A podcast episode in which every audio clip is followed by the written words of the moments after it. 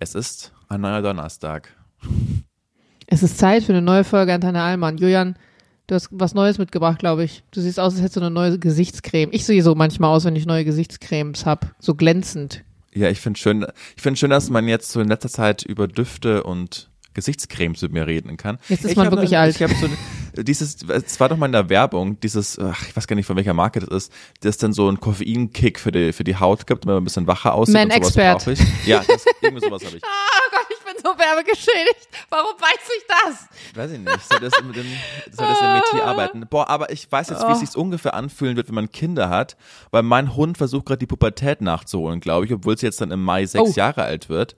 Und wirklich, es ist kein Witz. Geiler Vergleich, aber. Ja, letztes Jahr, äh, letztes Jahr, letzte Woche, und das hat sie noch nie gemacht, hat der Hund um drei in der Früh, der ja bei uns im Raum schläft, im Zimmer schläft, beschlossen, dass jetzt für sie Tag ist und äh, hechelt so neben meinem Ohr und äh, als sie merkte, dass ich mich ein bisschen rege, ist sie, was sie auch nicht machen darf, aufs Bett gesprungen und, und, und, und zwar so völlig, was ist denn mit dir gerade los, Hund?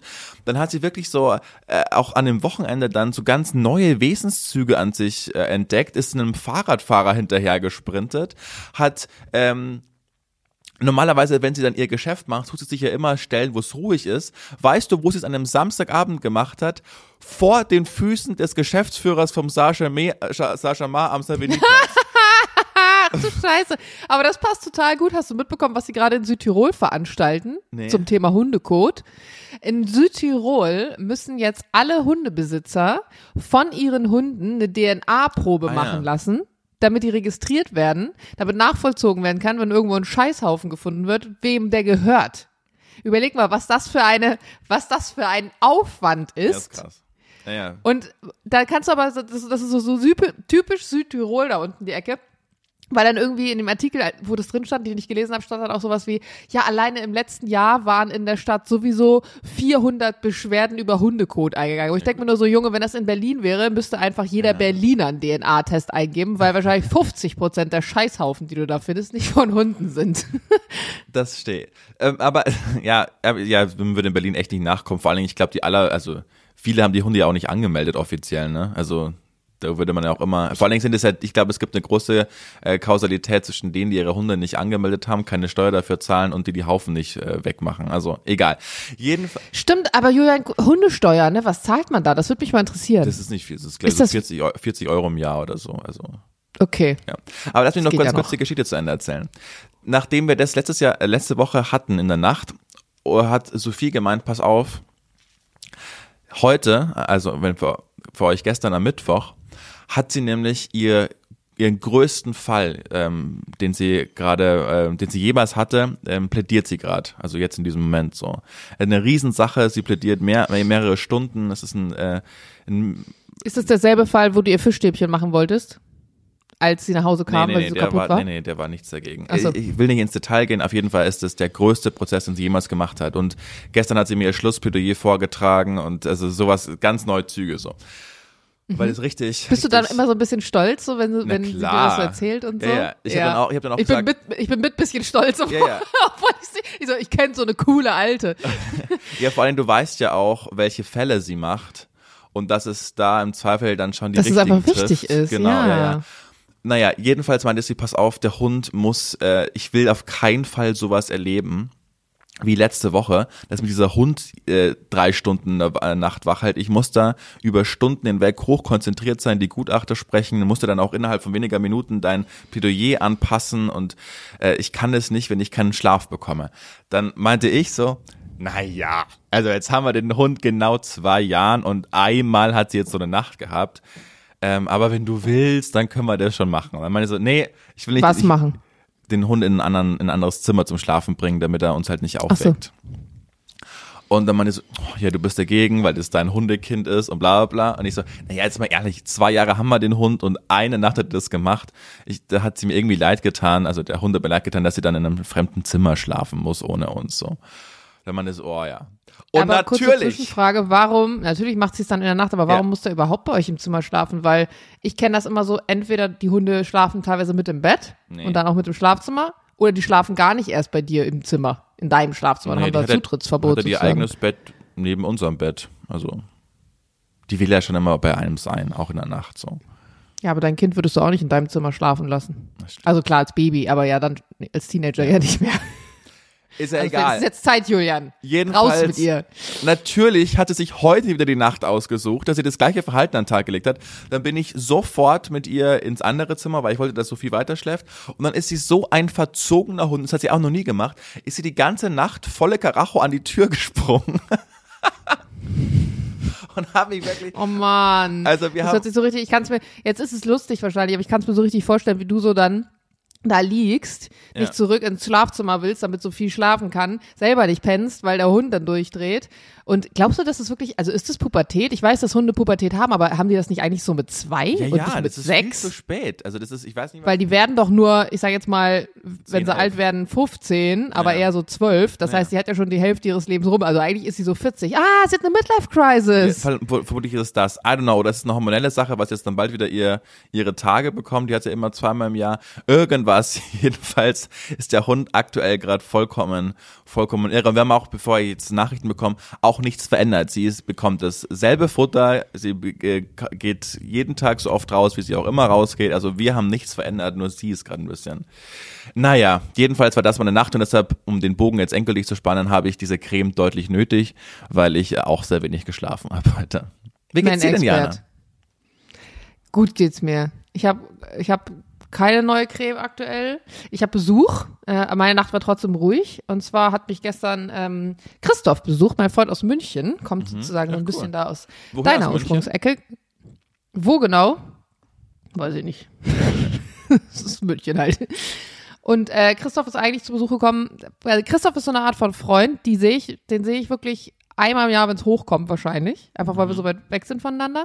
Und die letzten beiden Male in den Jahren habe ich ihn immer auf der Wiesen gesehen, kurzfristig, lustigerweise. So, ich bin gerade da. Ach, ich auch. Ja, komm, lass treffen. Und der ist aber dann so ein Freund, der schreibt dir dann oder ruft dich an und sagt so, ja, hier, äh, House-Action, sag mal, ja, ich komme so zweite Januarwoche rum, um ein bisschen helfen. Passt das? Und ich sag, dann sagst du halt ja oder nein.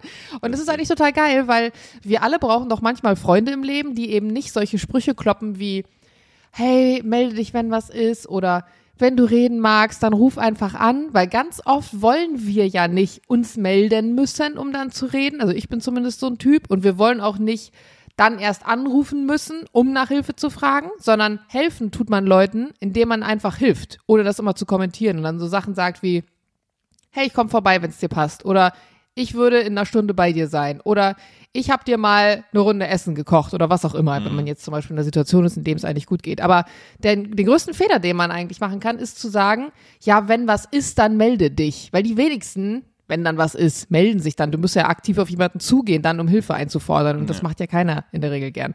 Das heißt, er stand dann einfach vor der Tür, so mehr oder weniger. Also ich habe ihn am, äh, am äh, Bahnhof abgeholt und der hat halt dann, der kam dann und ich so, boah, siehst fertig aus, was passiert? Und er dann so, ja, ich habe gestern noch produziert, also der ist ähm, Fotograf und Filmemacher und Videograf und sagte, ja, ich habe 20 Minuten gepennt heute Nacht.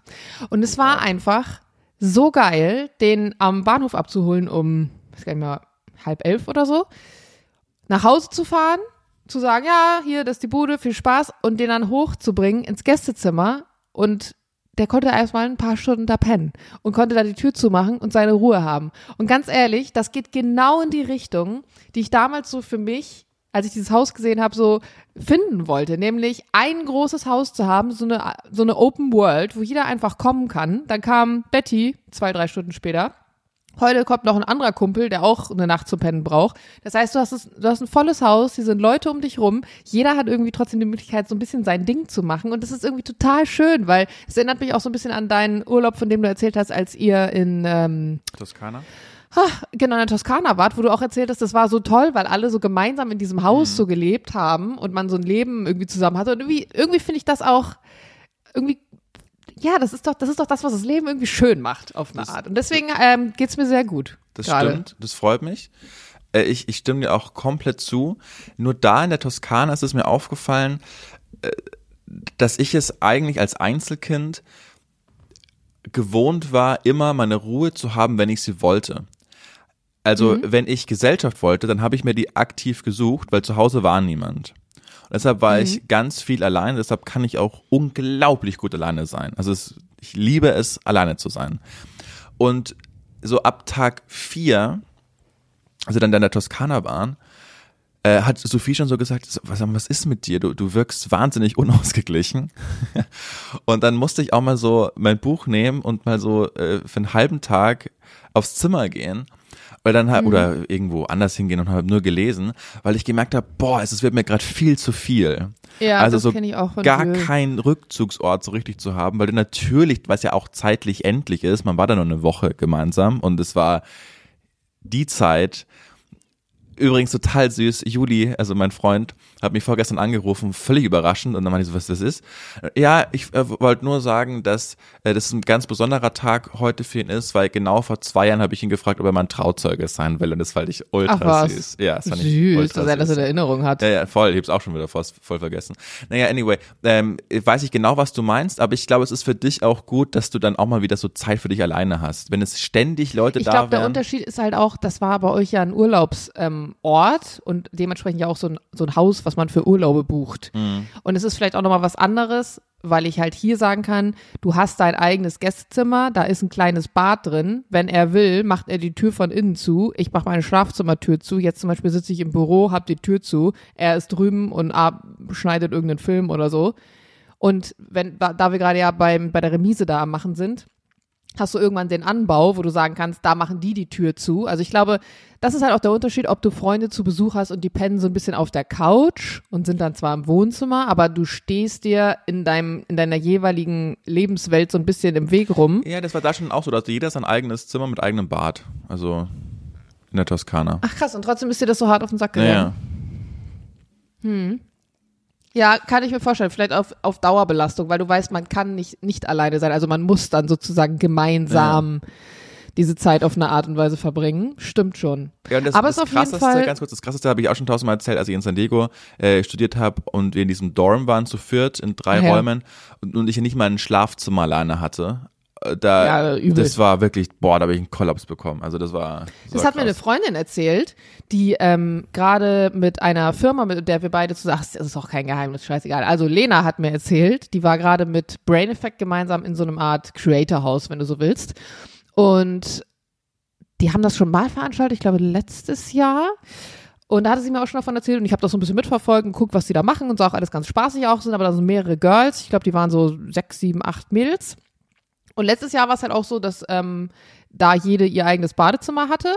Und dieses Jahr war es aber wohl so, dass sie Doppelzimmer hatten. Und äh, ich bin auch nicht mitgefahren in dieses Creator House, sowohl letztes Mal nicht als auch dieses Mal nicht. Und ich habe auch zu ihr gesagt, wenn ich da in einem Doppelzimmer mit jemandem schlafen müsste, den ich vielleicht nur kollegial vom Sehen kenne und nicht mal privat, das äh, tut mir jetzt leid, es zu sagen, aber ich bin einfach in einem Alter, Ja, ab- Nee, absolut. Mach ich nicht mehr. Also ja, mit meiner besten Freundin, ja, mit meinem Partner, klar, alles kein Ding. Ich, so mit dir zum Beispiel könnte ich mir vielleicht auch noch vorstellen, ein Zimmer zu teilen, also mit Leuten, die irgendwo in deinem nahen Umfeld sind. Aber Menschen, die ich nicht kenne oder nur beruflich, auf gar keinen Ja. Fall. Und ich bin jetzt auch in einem Alter, wenn ich in eine Stadt fahre, um Freunde zu besuchen, dann lege ich mich dann nicht Dann auf nimmst die du lieber Couch. ein Hotelzimmer, als bei den Freunden zu pennen. Absolut. Ich gehe natürlich ins Hotel. Also da, da überlege ich ja nicht. Na klar gehe ich Wobei ich mich wiederum freue, wenn Freunde mich dann fragen, ob sie bei mir schlafen können, versus wenn sie im Hotel sind. Ich bin immer so ein bisschen, so Mikromüh beleidigt, wenn die nicht dann bei mir pennen. Weil ich immer dann denke, okay, bin ich keine gute Gastgeberin oder fühlen die sich bei dir unwohl? Also in Bezug auf die alte Wohnung. Mhm. Hier machen sie es jetzt obviously nicht mehr. Hier werde ich jetzt aktiv gefragt, Digga, darf ich ins Gästezimmer? Aber so ist es doch auch schön, wenn Leute bei dir sein wollen. Das stimmt. Es ist, es ist was ganz anderes. Du hast vollkommen recht. Das fällt mir gerade jetzt in dieser Sekunde auf. Jetzt, wo wir auch ein Gästezimmer haben, es ist eine ganz andere Sache, ob jemand mich fragt, ob er bei uns schlafen kann. Also vorausgesetzt, ich kenne ihn auch wirklich gut und ich habe Lust, dass der dann, der dann da ist. ja. Aber wer sollte mich sonst fragen? Und wenn ich aber andersrum das mache, dann gehe ich in, dann gehe ich immer ins Hotel. Das ist wirklich witzig. Ist ja auch logisch, weil man selber will auch nicht die Belastung sein. Ja, ja. Man möchte gerne nicht gesehen werden als jemand, der jemand anderen auf der Tasche liegt. ja und ich, Gleichzeitig möchte man aber halt mitnehmen, dass Mhm. spannend. Leute bei einem sein wollen. aber wenn jeder so denkt, geht's halt nie auf. nee. ist ja ganz oft so im Leben. Ist wie mit Kommunikation, aber das brauchen wir jetzt nicht extra aufmachen.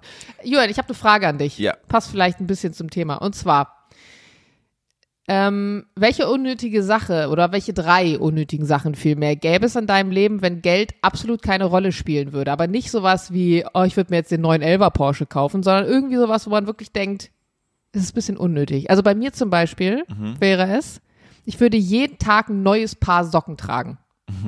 Ich finde es so geil, neue Socken anzuziehen. stimmt. und Socken sind bei mir wirklich ein Problem, weil ich die nie finde, weil mein, mein, mein Wäschebusiness ist auch ausbaufähig, sagen wir es mal so. Ich habe da noch nicht so richtigen Draht raus, Dreh raus.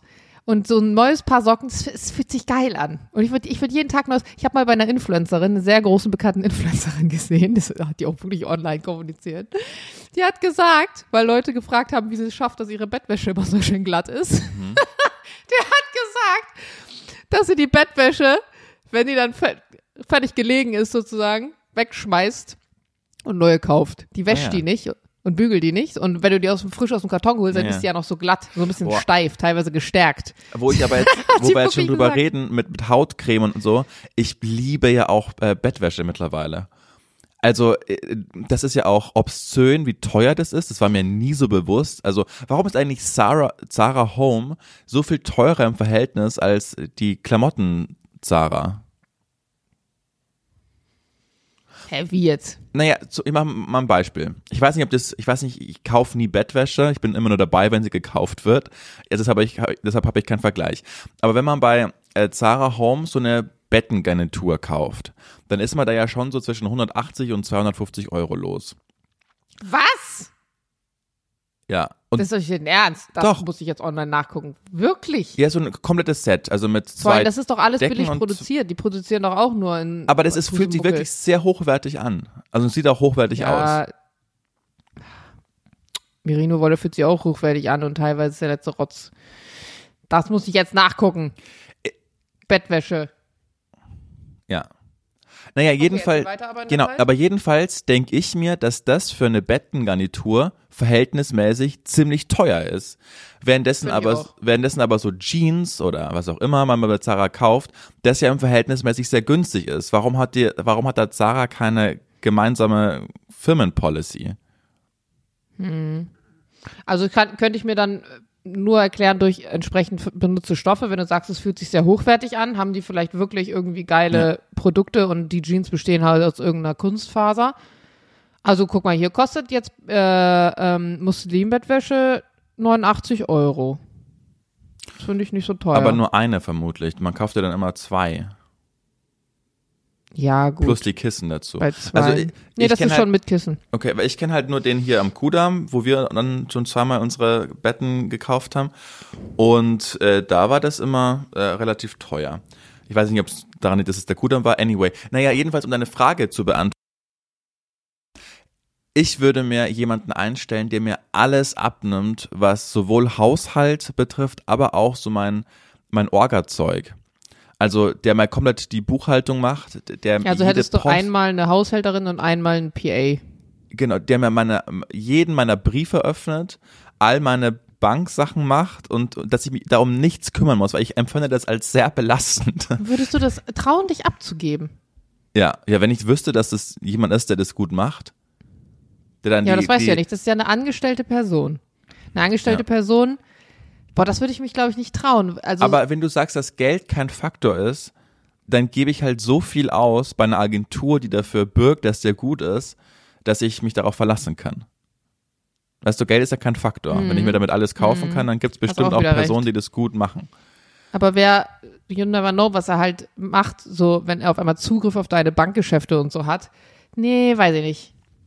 Aber ich, also ich verstehe den Aspekt zu sagen, man gibt total viel ab und es, es ist irgendwie auch ein Luxus. Ich glaube, ich hätte auch, also was ich auch hätte, wäre so ein privater Masseur oder Masseurin, die permanent verfügbar sind. Die hätten so ein kleines Hutzelhäuschen bei mir irgendwie auf meinem fetten Gelände. Und egal wann am Tag ich Bock hätte auf eine geile Fußmassage oder Rückmassage oder was auch immer, die würden sofort bei Fuß stehen. Das fände ich auch, Auch richtig gut. geil. Jeden Tag. Immer so nach Ja. dem Frühstück so. So 40 Minuten Morgenmassage, nix mit Morgen-Yoga, abends noch mal so Fußmassage. Oh, das wäre geil. Oh, und was Und ich hätte einen eigenen hätte, Flugplatz. ich hätte, ich hätte auf alle Fälle einen eigenen Koch, weil Ja, ich das hätte glaube, auf gar keinen Fall. doch, der dann immer so geile Sachen machen kann, die, weil ich, ich finde, so in unserer Welt äh, wo man viel gestresst ist, dann ist Essen manchmal auch noch so, das ist also vor allen Dingen halt unter der Woche, es ist leider so ein Ding, was man halt machen muss, damit der Körper mit Energie versorgt wird. Aber es ist jetzt, man schaut, ich schaue jetzt nicht immer drauf, ob das jetzt die besten Nährwerte hat und sonst was. Ich, es muss halt schnell gehen, damit ich dann weitermachen kann. Und das nervt mich total. Und wenn ich Ja, jemanden hätte, weißt du, der dann, wo ich dann sage, hier ist mein Kalender, da und da hätte ich gerne das und das, was gesund ist. Ja, mega. Also wie es alle ich hab so eine- Fußballstars machen. Die wird mir immer wieder bei TikTok und in den Reels angezeigt. Die ist Private Chef. Ich glaube sogar in den Hamptons irgendwo. Und die filmt halt einfach so ihre Tage, ihren Tagesablauf und was sie dann so kocht für ihre Familie, für die sie da arbeitet. Und du siehst immer schon im Hintergrund, wenn du dann diese fette Küche siehst oder irgendwie Teile vom Haus, so, die haben richtig Asche. Und wenn ich dann Mhm. auch sehe, was sie da so geiles kocht und um welche Uhrzeiten, vor allem auch so Frühstück dann um 10.30 Uhr, denke ich mir so, ja, krasses Leben. Also es gibt einfach Leute, für die ist das die Lebensrealität. Das ist nicht nur was aus Filmen, sondern es gibt halt Menschen, die halt ihre, eigene Köchin haben oder einen Koch Ja. oder was auch immer, der den halt so viermal am Tag irgendwas Geiles zaubert. Und dann das eine Mal hatten die so ein Diner und da hast du halt auch gesehen, also die Sachen, die sie gekocht hat, wurden halt rausgetragen von anderen Angestellten, die die haben.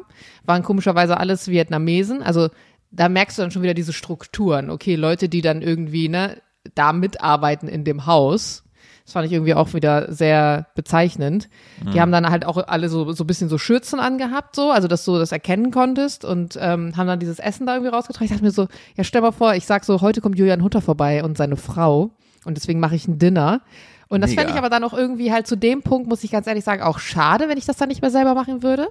Weil der Reiz besteht doch darin, das sage ich als jemand, der immer, wenn er dann mal Besuch bekommt, der länger angekündigt ist, dann will man ja auch sein, sein Haus zum Beispiel jetzt in diesem Fall präsentieren oder seine Wohnung. Dann möchte man doch auch kochen und das vorbereiten. Und dann freut man sich doch, wenn die dann sagen, oh, danke Jan, das hat lecker geschmeckt. Oder Ja, aber kannst du ja auch. Also, ja, aber wenn ich es nicht selber gemacht habe, das ist ja voll die Verarsche. Nein, aber du kannst ja dann trotzdem für den Anlass selbst kochen. Kannst du dann einkaufen lassen, aber sagen, so pass auf, heute übernehme ich. Also muss ja, nur weil du einen Koch hast, muss ja nicht heißen, Ja, dass du nie kochen darfst. Ja, schon recht. Hast du schon recht. Ja, aber es gibt halt Dinge, finde ich, die sind. Die, also es sind immer die Sachen, die wir im Tag, die uns stressen, die man gern abgeben würde. Man würde ja auch sowas sagen wie jemand, der sich um meine Wäsche kümmert. Also ich wäre, oh ja, ich würde auf jeden Fall jemanden haben, der sich um meine Wäsche kümmert. Finde ich richtig geil. Wenn du Kinder hättest, würden die dann Hätte ich echt ab, ein Wäscheproblem. nee, würden, würdest du dann ab Woche, keine Ahnung, fünf oder so äh, zwei Nannies einstellen, so wie es alle äh, Promis machen und dann sagen, ja, ist für mich eigentlich kein Problem, die Kindererziehung. Ja klar, Julian, so ein Mensch bin ich. Nee, ich glaube, ich würde, ich würde ich sofort wäre machen. so eine Mutter, leider, muss ich sagen, glaube ich, am Anfang. Der, niemand könnte ihr was recht machen. Also ich glaube, ich wäre so richtig so ein, so ein Inspektor-Löwe. Ich hätte überall meine Augen. Nichts wäre korrekt. Ich würde Jules wahrscheinlich total zusammenscheißen, wenn die Milch zwei Grad zu heiß ist. So. Ich glaube, so eine Mutter wäre ich am Anfang. Und irgendwann, ich muss halt auch ganz ehrlich sagen, ich habe, also die Freunde von mir, die Kinder haben, ich finde das immer total beachtlich, wenn ich dann irgendwie zu Besuch bin, dass sie mir das Kind anvertrauen, ne? Dass sie dann sagen so, oh, keine Ahnung, ich tüdel dann gerade mit dem Kind rum und die sagen, boah, ich gehe mal eben kurz aufs Klo oder ich mach mal eben dies und das. Ja klar, müssen die aufs Klo gehen. Aber ich sag mir immer so, boah, wenn dann was passieren würde in diesem Moment, warum auch immer, ich könnte mir das, glaube ich, nie verzeihen. Ich würde mir solche Vorwürfe machen und es ist voll schön für mich, weil es heißt ja auch, dass sie mir vertrauen auf eine Art. Aber ich weiß nicht, ob ich so jemand sein könnte, weil ich halt auch in vielen Punkten echt ein Kontrollfreak bin und ge nicht gerne so das Zepter aus der Hand gebe. Und deswegen könnte ich, glaube ich, also eine Nanny, also jemand Fremdes, das ist ja nicht mal eine Freundin von dir oder ein Familienmitglied, so bei Oma und Opa wäre das was anderes. Aber eine Person, die auch nicht weiß, was meine Geschichte ist, die mich auch gar nicht wirklich gut kennt und nur weil du ein paar Vorstellungsgespräche gemacht hast. Also äh, damit will ich nicht vorwerfen, dass andere das machen. Aber Ich glaube, das könnte ich nicht. Das Einzige, was ich mir mal vorstellen könnte, wäre vielleicht, es gibt ja manche Hotels, in denen es dann so einen Kids Club gibt und dass man dann irgendwie das Kind mal für zwei Stunden zu einem Nachmittagsprogramm, wenn es Bock hat, da abgibt, wenn sie es kind sich wohlfühlt. Da, ich war nämlich da immer sehr gerne als Kind. Ah ja, witzig. Ähm, ich musste aber immer hingebracht werden. Also ich habe mich nicht immer getraut, alleine dahin zu gehen, weil meine Eltern gesagt haben, guck mal, da ist heute Tanz und Spiel, keine Ahnung, was willst du da hingehen? Habe ich mich nicht getraut, die mussten mich immer bringen. Aber wenn ich dann erstmal da war, wollte ich auch nicht mehr zurück, weil mir das immer sehr viel Spaß gemacht hat. Verstehe. Jana, wir müssen über eines reden, was seit gut einer Woche fast jeden Tag stattfindet. Nämlich äh, Demos. neue Demos, richtig, aber dieses Mal gegen Rechtsextremismus. Bin so stolz auf Bremen, ne? Props geht raus an Bremen. Ja, und auch an alle anderen Städte, die wegen Überfüllung geschlossen waren. Also nicht die Städte, sondern die Demos. Das fand ich richtig Ja, krass. Also ich find's auch, ich find's unglaublich toll, Bremen, Berlin, München, Hamburg. Aber da denke ich mir, das sind halt eh schon rote Städte, weißt du? Also es sind alle SPD regiert oder sehr, sehr links eigentlich eingestellt. Toll, dass das gemacht wird. Aber am meisten, am meisten beeindruckt bin ich von den, keine Ahnung, 600 Leuten, die auf irgendeiner Kleinstadt in Sachsen das machen. Ja, das stimmt. Weißt du? Oder in, in Dresden oder ähm, da, wo Wobei es halt. ich, ich ehrlicherweise muss ich sagen, in München auch erstaunt war, warum? München war schon dass es immer überfüllt rot. war. Ja, aber manchmal hast du das Gefühl, dadurch, dass sie sehr konservativ sind, dass Nee, sich da niemand so München. richtig. Also ich weiß noch, äh, als das damals losging, 2015, 2016, als dann auch äh, Söder übernommen hat und dann auch militant die Obergrenze gefordert hat, da war ich auch zwei, dreimal auf der Straße oder als es mit Pegida losging, da war auch München die erste Stadt, die gegen Pegida demonstriert hat. Da war München immer, immer upfront. Also wirklich, das war immer krass, wie viel da auf der Straße waren, um gegen rechts zu demonstrieren. Da war ich immer dabei und das war immer überwältigend, wie viel da war. Deshalb war ich da gar nicht überrascht. Aber es ist halt auch sehr einfach. Also ich, äh, ich also habe ich weiß nicht, ob ich schon mal erzählt habe, aber auf dem Marienplatz, das, da war ich so noch Student, war dann so auch so ein Scharfmacher, so ein rechter Scharfmacher, der gefordert hat, dass äh, die Moscheen in München dicht machen und keine neue Ach, gebaut wo du da am wird. Zaun lang gelaufen bist und den das Mikro äh, Genau, richtig. Und als ich da ne? gesprochen habe und meinte, jetzt verpisst euch, niemand hat Bock in München auf euch so. Und das kann man jetzt abfeiern, wow, aber das war halt auch ohne Risiko, weil ich wusste, dass alle, die um mich rumstehen, halt Gleichgesinnte von mir sind. Aber Mhm. in Gera hätte ich das halt nicht gemacht, weil da hätte ich, äh, also weißt du, da ist halt die Chance viel größer, auf jemanden zu treffen, der der Meinung der Proteste ist, also im Sinne von keine Moschee in Gera, äh, da ist es halt, da bedarf es viel mehr Courage, da auf die Straße zu gehen. Und deshalb war ich so richtig erstaunt. Ich finde es toll, aber so diese schweigende Mehrheit, von der immer Diese die, die Mitte. Rede ist, genau die Mitte, dass Ja. die jetzt auf die Straße geht und und äh, ich habe das auch gepostet, ähm, das ist fantastisch. Noch wichtiger wird sein, aber den äh, Diskurs zu suchen mit äh, Familienmitgliedern, mit Nachbarn, mit Kollegen, von denen man die Tendenz wahrnimmt, dass sie eben Neofaschisten wie Höcke wählen. Das ist auch, das ist auch wichtig. Deshalb gab es äh, 1933 auch viel zu wenig. Ähm, so ein Politwissenschaftler meinte auch so, äh, die schweigende Mehrheit ist eigentlich die politisch mächtigste Gruppe, weil die die ganzen Gräueltaten erst zugelassen haben. Ich glaube, deswegen ist, sind aber diese Demos auch so wichtig auf eine Art, weil wir sind es gewohnt, dass es an den Rändern immer laut ist. So links ist es laut, rechts ist es laut, da wird geschrien und gepfiffen und alle debattieren und schreien und die Mitte ist eher die ruhigen, sind die ruhigen, weil sie auf der einen Seite wissen, dass in keins der Extreme das Richtige ist und auf der anderen Seite aber auch, weil es manchmal bequem ist. Und was auch stattfindet, ist dann häufig so eine Art, dass sowohl das, die, die Ränder, also diese extremen Ränder dann immer versuchen, die, die Mitte so ein bisschen jeweils auf ihre Seite zu ziehen, wo, wodurch die Mitte irgendwie genervt ist und dass die mittlerweile also miteinander so einen Konsens finden und feststellen, es gibt mehr von uns. Man muss nicht immer sagen, ich bin jetzt linksextrem oder rechtsextrem, sondern ich kann hier in der Mitte sein und es gibt ganz viele, die sich hier befinden, dass da ein Austausch untereinander und eine Wahrnehmung stattfindet. Ich glaube, Ja. das ist auch das Wichtige, weil dann hast du ja auch erst dann, dann, dann kommt das wie so ein Push aus dir, dass du zum Beispiel dann, wenn du eine Konversation mit jemandem führst, wo du das Gefühl hast, hm, wie es letztens so schön gesagt wurde, der könnte noch rübergezogen werden. Ähm, das weißt du ja dann nur, wenn du es wenn du es nochmal so miterlebt hast auf eine Art, so dass du merkst, okay, aber guck mal, wie viele Leute auf der Demo waren. Ich bin nicht alleine. Es gibt so viele, die das so sehen wie ich oder dieser Meinung sind. Ich glaube, dass das so ein echt so ein, so ein, so ein Push nochmal sein kann dann einfach. Mhm. Ja, ich glaube auch, man hat zum ersten Mal, es, es macht Mut, finde ich, dass, Ja, dass es doch noch nicht äh, ne, äh, so verloren ist und dass es auch weitergeht und viele, die da jetzt ja auch sind, vor allem in Berlin vom Bundeskanzleramt, die demonstrieren ja auch für ein AfD-Verbot. Wie, welche Auffassung bist du da?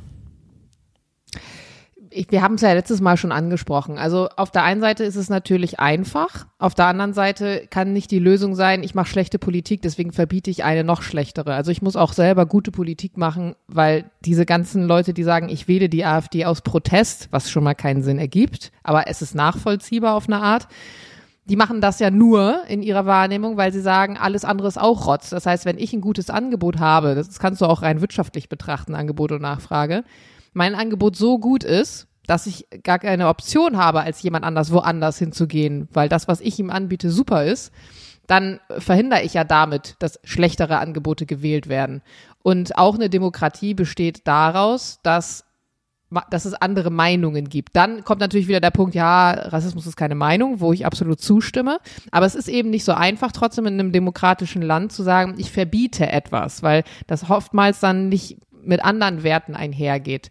Und ich bin nicht der Meinung, dass ähm, dass man pushen sollte, was sie machen. Und ich bin auch trotzdem der Meinung, man sollte dagegen angehen. Aber ich bin eben auch der Meinung, dass wir viel Missstand in anderen Punkten haben, den wir trotzdem erstmal aufarbeiten müssen. Und ich finde es manchmal ein bisschen zu einfach gedacht, wenn jetzt viele Politiker sagen, ja, ich gehe jetzt auch auf die Anti, auf die AfD-Demos, also dagegen, ähm, anstatt ich vielleicht trotzdem erstmal die Probleme, die ich verursache, selbst in Angriff nehme, ne, und vor meiner eigenen Haustür kehre.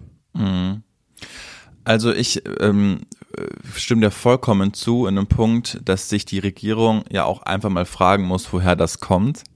Diese 30 Prozent oder über 30 Prozent im Osten, die würden nicht da sein, wenn die Politik besser wäre. Das müssen sie sich, äh, da müssen sie sich äh, politisch zumindest für verantworten.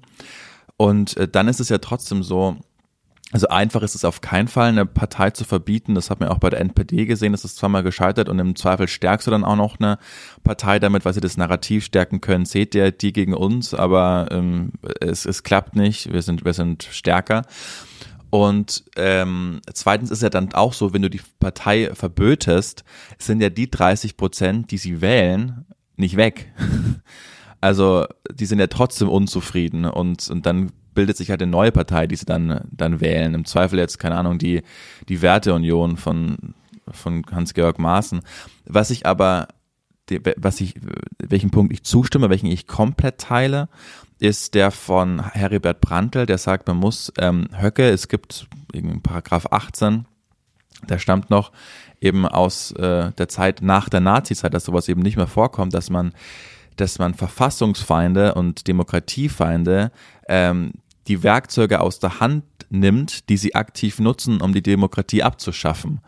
Also nichts anderes haben die Nazis ja gemacht und es gibt so eine Überlieferung von Goebbels, der sagt, die Weimarer Republik hat uns die Werkzeuge in die Hand gegeben, damit wir die Demokratie erst auskurbeln konnten, weil die ja auch dahin gewählt wurden. Ne? Und, mhm. man, und Hindenburg, äh, der hatte damals auch gesagt, naja, wenn es das, der Willen des Volkes ist, dann, ähm, dann übernimmt jetzt die NSDAP da die äh, den Sitz des Kanzlers. Ja, das darf man nicht vergessen. Sie wurden damals gewählt. Es, genau, ist nicht so, wie dann manchmal man immer denkt, wie konnte, ne? Ihr habt das, es war eure Entscheidung auf eine Art und mhm. Weise. Und auch wenn du heute noch so Zeitzeugen hörst in Interviews, die auch sagen, das war die, das war der mehr oder weniger freie Wille. Und wenn du ja. heute gefragt wirst, wie konntet ihr das zulassen? Naja, wir haben es ja aktiv unterstützt dadurch. Ja. Und auch dadurch, dass wir dann vielleicht nichts gesagt haben und auch was mit Juden passiert ist, wenn viele gesagt haben, hm, das, das wusste ich gar nicht, hätte ich das damals gewusst, was passiert, dann hätte ich die natürlich nicht gewählt. Mhm. Er hat es ja gesagt, er hat sogar niedergeschrieben mit seinem verdammten Buch, das, was ja. passieren wird. Mein und das ist so ein bisschen genau. wie das,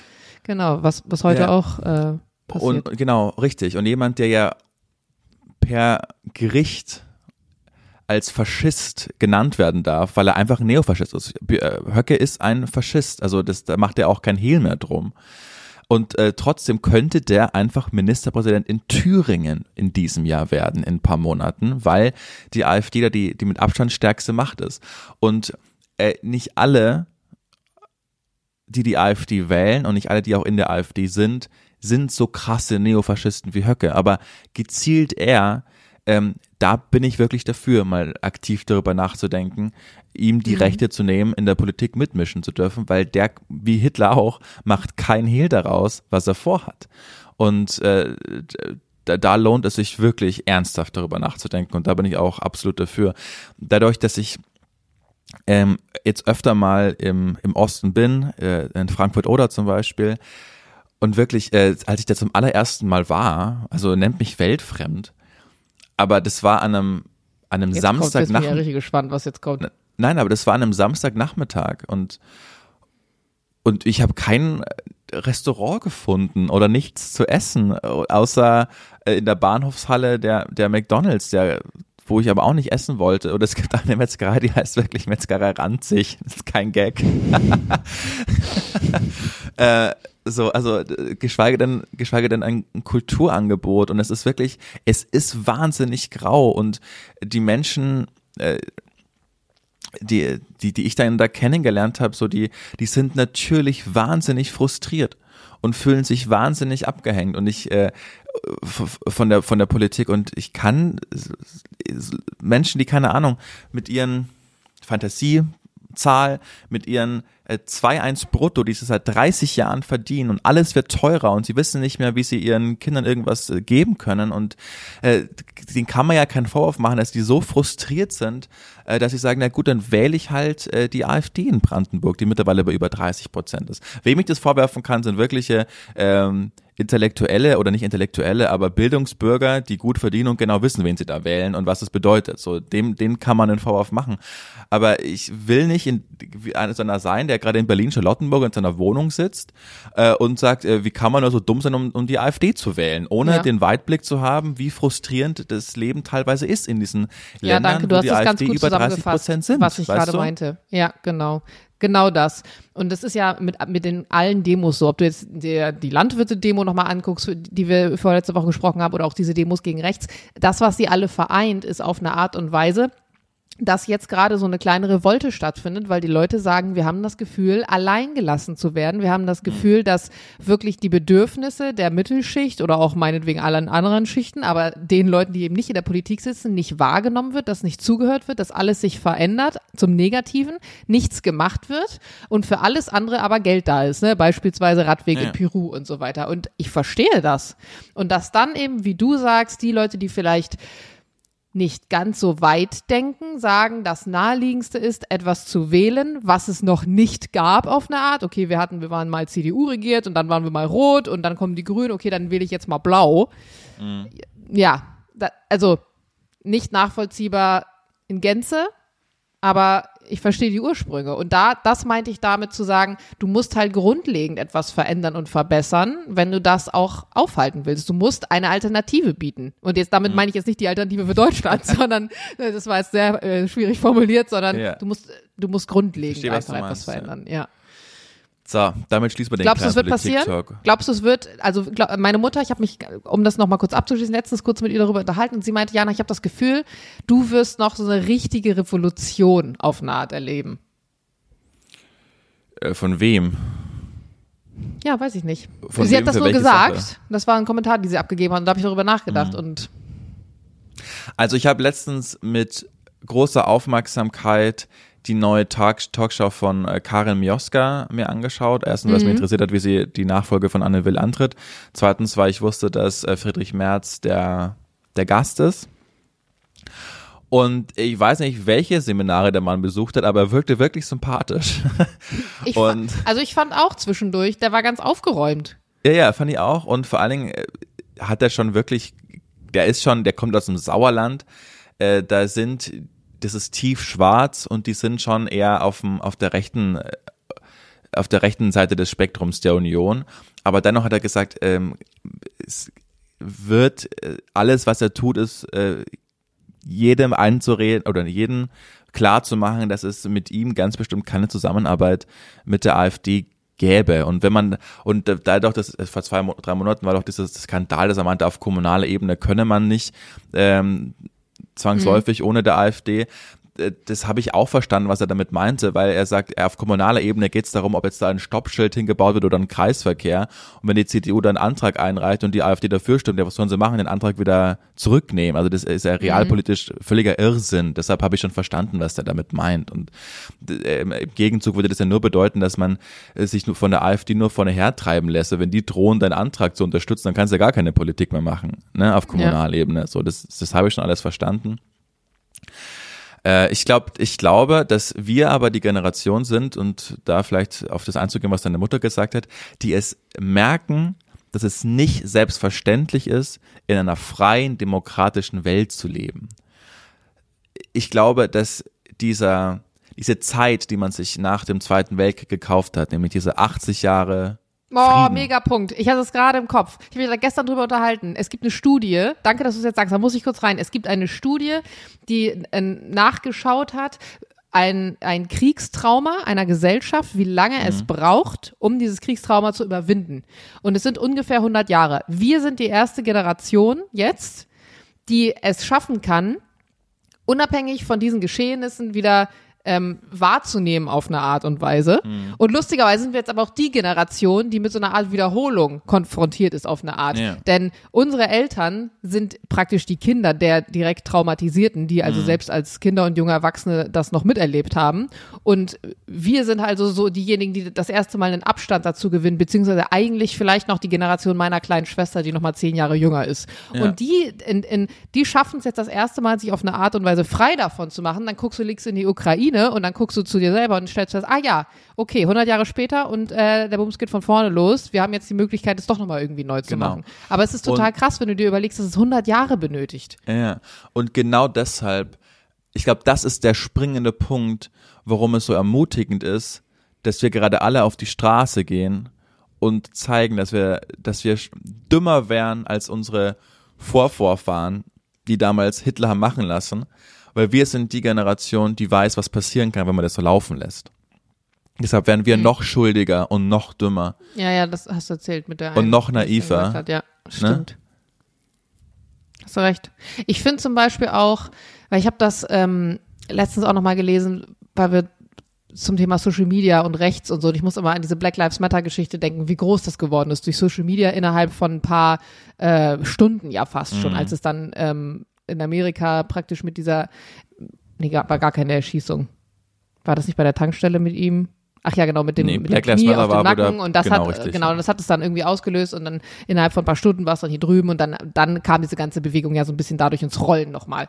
Und auf der anderen Seite äh, lese ich dann oft sowas wie, ja, Leute, die sich öffentlich ähm, auf Social Media zum Beispiel nicht ähm, gegen rechts aussprechen, äh, sprechen, so ein bisschen sind auf eine Art auch das Problem. Und ich bin, ich bin aber total zweigeteilt, weil auf der einen Seite denke ich mir, ja klar, man, wenn man eine große Reichweite hat, ach, man braucht gar keine große Reichweite, es reicht ja auch eine kleine, dann sollte man seine Stimme nutzen. Was ich aber viel wichtiger finde, ist eigentlich nicht so einen blöden Post zu posten und damit hat man sein Soll erfüllt, sondern genau eigentlich solche Debatten zu führen, wie wir sie gerade führen und vielleicht auch die Eier und das Rückgrat zu haben, im privaten Freundeskreis diese Gespräche anzufangen, wenn man, wie du vorhin gesagt hast, das Gefühl hat, da ist jemand, den man, der ist gar nicht dumm, den kannst du aufklären auf eine Art, den kannst du sagen, was es bedeutet, weil das ist eigentlich, finde ich, das, was anstrengend ist und was viel relevanter richtig, ist, absolut. als ob, ob ich da jetzt so einen blöden Post gepostet habe, weil damit kann ich schnell meine Seele reinwaschen und sagen, ja, ich habe ja was getan. Nee, darum geht's überhaupt nicht, sondern das Ja, du ja Anstrengende auch ist immer- eigentlich der Du Diskurs. bist ja auch immer in deiner Bubble, ne? Also äh, wenn du das postest, also keine Ahnung, wenn ich jetzt in, äh, in, in, in eine Kachel auf Instagram gegen rechts teile, ja, pf, dann kann ich es auch gleich lassen, weil ich weiß ganz genau, dass alle, die das sehen, meiner Meinung sind. Das, also weißt du, das, das Einzige, was man bekommt, ist Selbstbeweihräucherung, weil du ein paar Likes bekommst. Voll. Also es hat Voll, keinen Effekt. danke. Aber das, was wir verlernt haben, was ja auch immer so, ne, wenn's, was man über, worum man sich lustig macht, wenn es auf Weihnachten zugeht und dieser eine rechte Ja. Onkel und man weiß, Ja, ja. Politik darf kein, kein Thema sein. Doch, jetzt schon.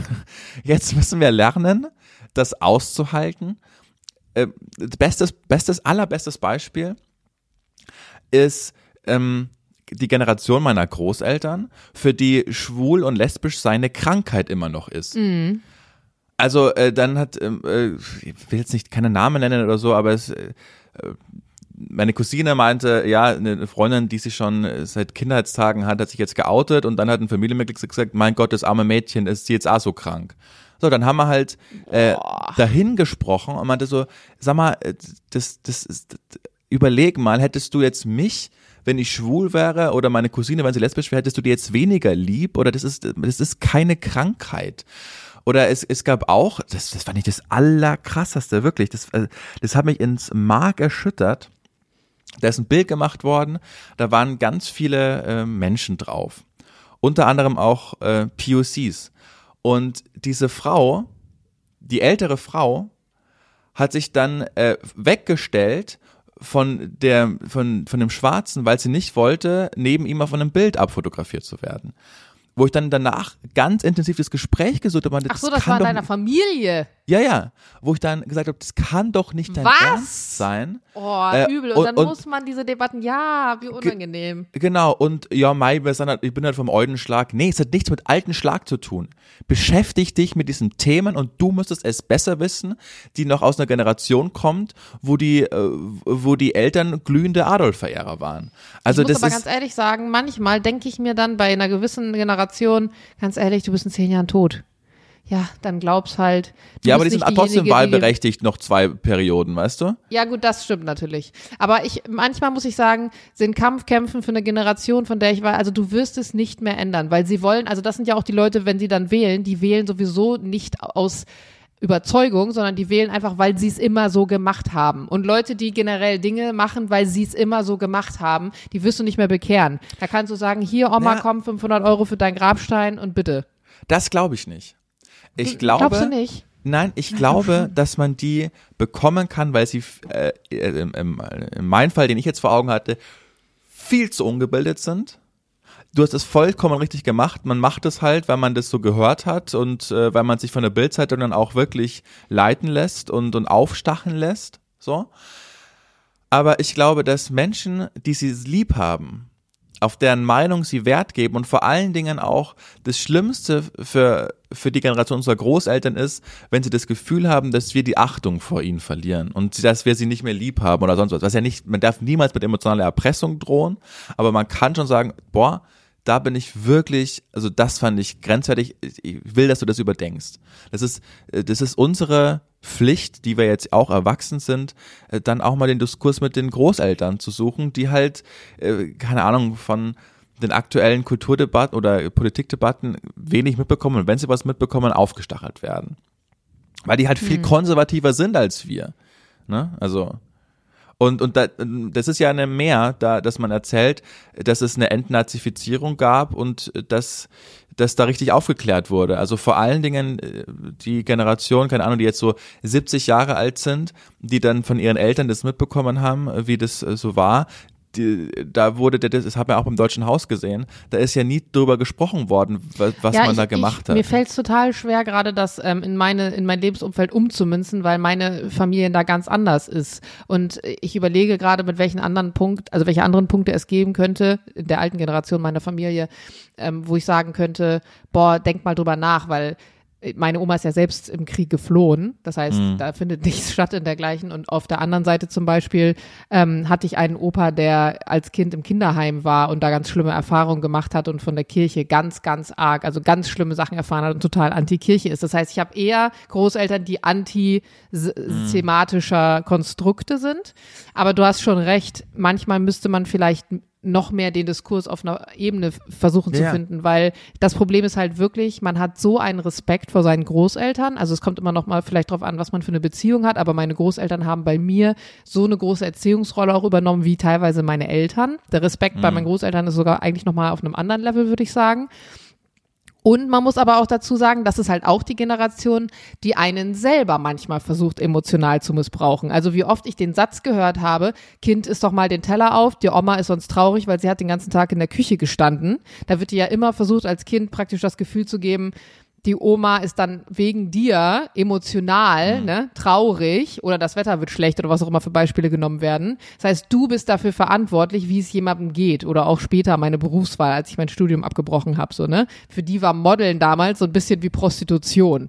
Und ich habe diesen, ich kann diesen Diskurs irgendwann nicht mehr führen. Ich kann höchstens sagen, du, ich entscheide das so. Aber wenn du der Meinung bist, du findest das nicht gut, dann ist es dein Problem. Deswegen werde ich aber die Meinung, die dann zum Beispiel meine Oma damals darüber hatte, nicht, nicht verändern, auch wenn ich sage, das ist jetzt mein Weg. Also es gibt Punkte halt, wo ich das Gefühl habe, da, scha da schaffst du es nicht, auch mit einem Diskurs und auch wenn du sagst, finde ich nicht gut, sie abzubringen von ihrer Überzeugung. Ja, äh, ja, spannend. Also, was ich gemerkt habe, ist, dass es was bringt. Also, ich habe, keine Ahnung, allein so Sätze wie, ich habe gesagt, ja, mein, so damals, als ich ein Student war, ein Kommilitone ist, äh, hat sich exmatrikuliert, weil er, äh, ja, weil er drogenabhängig war. Und äh, dann kam der Satz, mein Gott, das hätte es unterm Adolf nicht, nicht gegeben. Oh. So, sag mal, jetzt reiß dich mal zusammen. Also, äh, ja, ja, du hast schon, recht. Und oder letztens habe ich auch dann ähm, Vor allen Dingen, wie viele waren früher abhängig? Also Ja, ja. klar, du hast vielleicht andere Art Ja, die ganze konsumiert, Armee aber ist mit, ist äh, mit Crystal Meth sagen, als Panzerschokolade versorgt worden. Ja. So, ja. Ähm, naja, jeden Fall, oder letztens habe ich auch äh, ein langes Telefonat gehabt, weil ich, weil sie, da gibt ja dann auch so Familiengruppen, äh, Chats, wo ich nie reinschreibe, immer nur was empfange. Und äh, da war dann so eine, es ist schon letztes Jahr gewesen, so eine Demo gegen ein zweites Asyl äh, oder ein erstes Asylbewerberheim da bei ihnen in, in, in der Kreisstadt. Und dann habe ich so angefangen und sagen mal, also das kann doch nicht, also kannst du nicht dagegen sein, dass Menschen, die Schutz, suchen, äh, bei dir, die es so gut hat, äh, da in einem Heim wohnen. Also was, wie kommst du dazu? Ja, ich habe gelesen, dass das alle Vergewaltiger sind. Wenn es wenigstens nur aus der Ukraine Frauen wären. Dann, dann habe ich gesagt, das kann, also jetzt mal, mal- dann habe ich versucht, dass das nicht alles Vergewaltiger sind und mal, mal so Aufklärungsarbeit geleistet. Und dann ist der, der Satz gekommen und das fand ich dann auch groß, wo es hieß, ja, vielleicht äh, war es besser, nicht nur die Bildzeitung zum Lesen.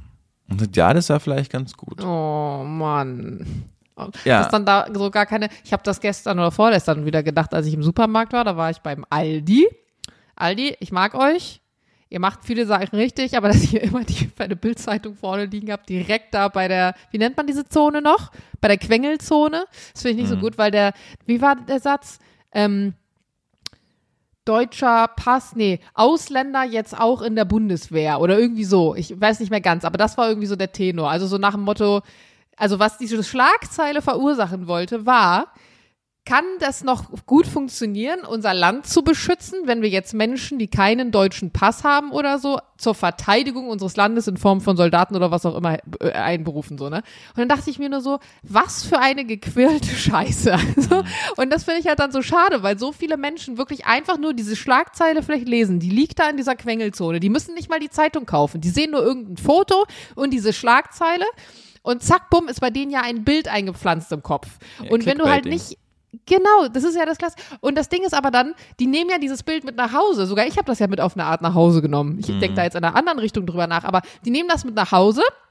Und das nächste Mal, wenn dann irgendeine Situation kommt oder so, dann denken die da dran und wenden das an auf eine Art. Und ich meine, du zum Beispiel, du hast eine journalistische Ausbildung. Ich frage mich manchmal, und vielleicht ist es auch einfach eine naive Frage, aber warum, ich meine, gut, demokratischer Staat, aber kann man sowas nicht verbieten? Ich finde es ganz furchtbar, dass ich sowas Journalismus nennen darf.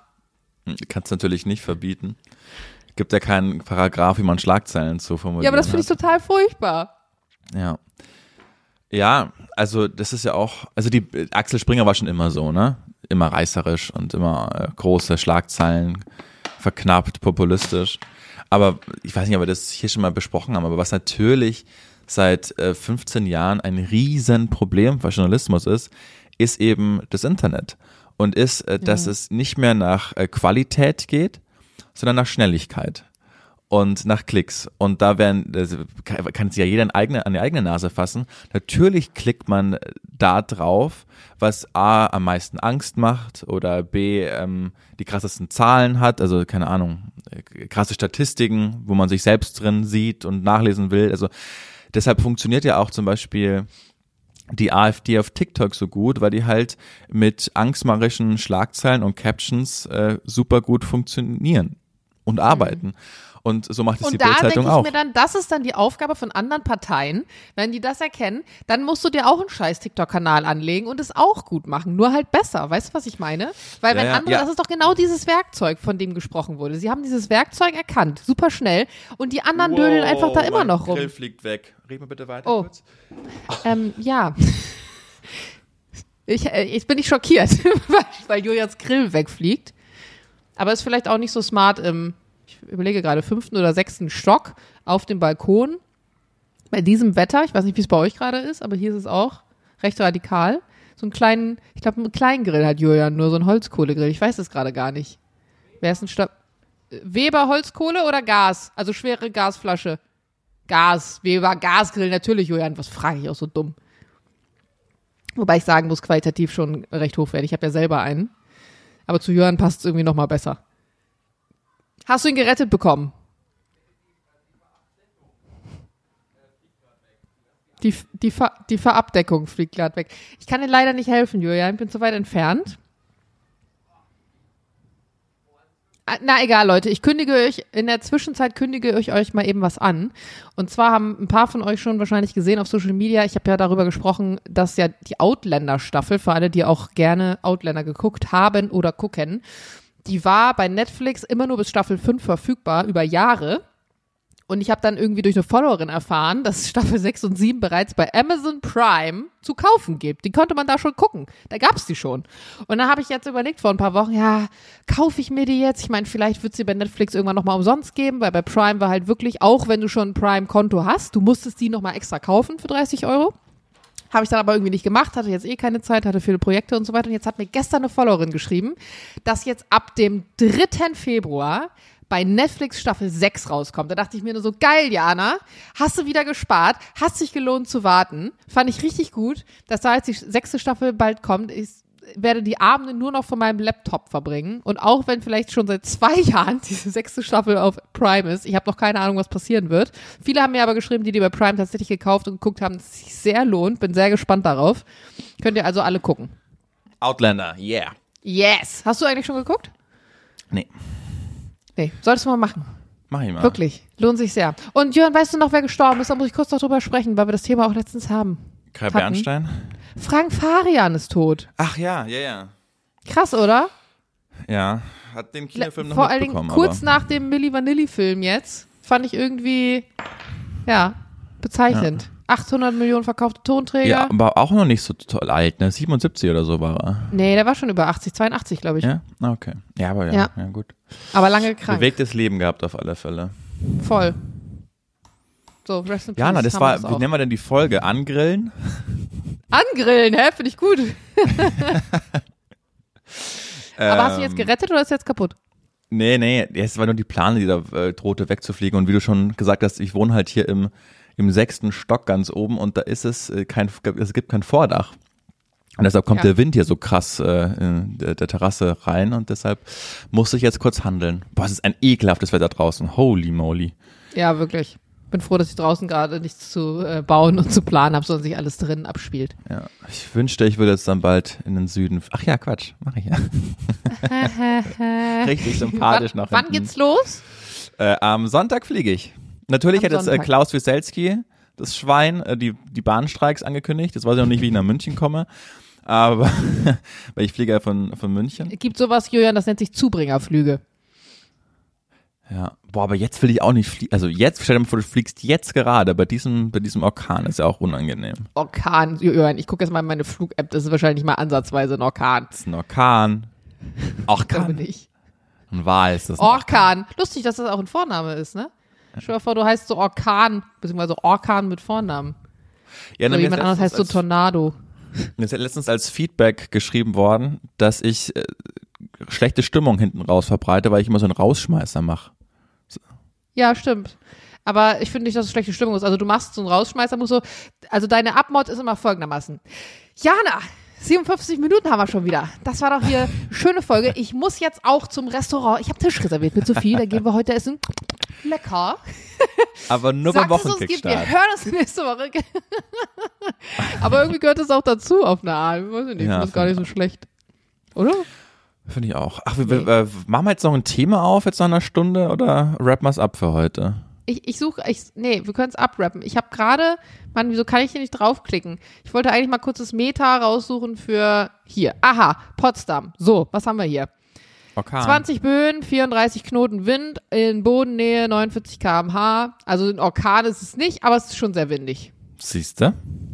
Ja, 16er Gast in Böen. Das ist, das ist, ich bin schon geflogen bei dem Wetter, sagen wir es so. Ich bin auch schon gelandet, erfolgreich bei dem Wetter.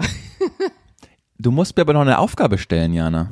Ich muss ja noch eine Aufgabe stellen. Stimmt. Wir haben noch letztes Mal besprochen, dass Julian jetzt immer, für alle, die die andere Folge nicht gehört haben, auf Instagram in seiner neuen Kategorie Julians geheime Geheimdetektei Fälle löst. Jana Und ist Fan, hat sie gesagt vorher. Hab ich mir gedacht, genau, oder Julian hat sich gedacht, äh, die Heinisch, die kann doch auch mal so, so einen Fall kommunizieren. Deswegen habe ich mir gedacht, Julian, bitte löse doch mal mit Mhm. deiner geheimen, geheim, geheimen Geheimdetektei, warum Taylor Swift eigentlich die uneheliche Schwester von Lala von den Teletubbies ist. Finde ich gut. Also ich, Ich will nicht zu viel verraten, aber dem war ich Hast auch du schon dich auf das der nicht- Spur. Hast du dich das nicht eigentlich auch schon immer gefragt? Ja. Also es ist, es ist offensichtlich für jeden, dass es da eine, eine klare Spur gibt. Aber ich werde dir nachgehen, Jana, und ich werde Lösungen und Antworten finden. Ich bin gespannt. Gut. Ach, schön war's. Jetzt, äh, Jetzt traust du dich nicht nach hinten raus eine Abmord zu machen. jetzt traue ich mich kein ab. Doch. Sagt doch, dass es uns gibt. Abonniert uns gerne, gebt uns fünf Sterne. Danke für all die, die in den letzten Wochen dazugekommen sind. Das haben wir bemerkt. Nicht ohne Grund sind wir jetzt bei äh, Fashion and Beauty bei den Apple Charts immer unter den Top 3. Warum auch immer.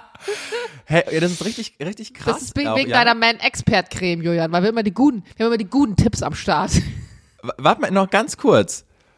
Ich, es ist nämlich wirklich witzig, ähm, also unsere Chartplatzierungen in letzter Zeit.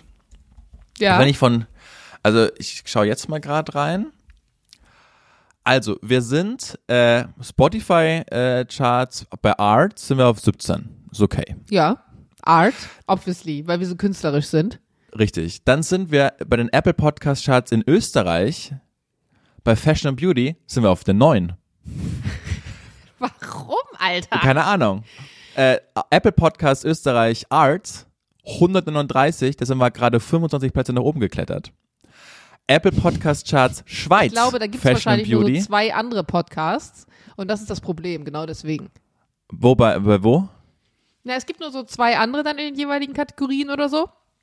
Naja, aber wenn wir auf Platz 139 gibt, äh, sind, muss es ja mindestens 138 vor uns geben. Ja, ich hatte null Punkte in meinem Mathe-Abitur. Weißt du, ich bin eigentlich unfähig, solche Zusammenhänge zu erkennen. So, weiter geht's. Apple Podcast Schweiz Fashion and Beauty, Platz 35. Apple Podcast German Fashion. Oh gut, das sind wir abgerutscht. Julian. Sind wir, Hier passiert nichts mehr Spannendes in dieser Folge. Ihr könnt Ja, euch das das noch weiter anhören, wie Julian hier unsere Platzierung vorliest. Ihr könnt auch einfach abschalten. Aber ich weiß halt nicht, wie wir, ist wie wir in die Kategorie Fashion and Beauty und Arts gekommen sind. Ich das weiß muss ja irgendein nicht, Julian. Algorithmus sein. Ja, vielleicht liegt Naja. es einfach daran, die, die checken dann vielleicht noch Zusammenhänge. Vielleicht haben die das auf Instagram irgendwie gesehen, Mhm. was wir so machen und dachten sich, der Julian, das ist auf jeden Fall Beauty-Typ. so, ein- so ein kleiner Fashion-Fauxpas. Nein, Spaß. Na gut. Jedenfalls So, wollte ich nur Danke sagen. Ciao. Ja, ich wollte noch Danke sagen. Es gibt einen Song, können wir den zum Abschluss hier reinspielen? Ich wollte noch Danke sagen, doch ich lieg im Krankenwagen. Noch, okay, tschüss.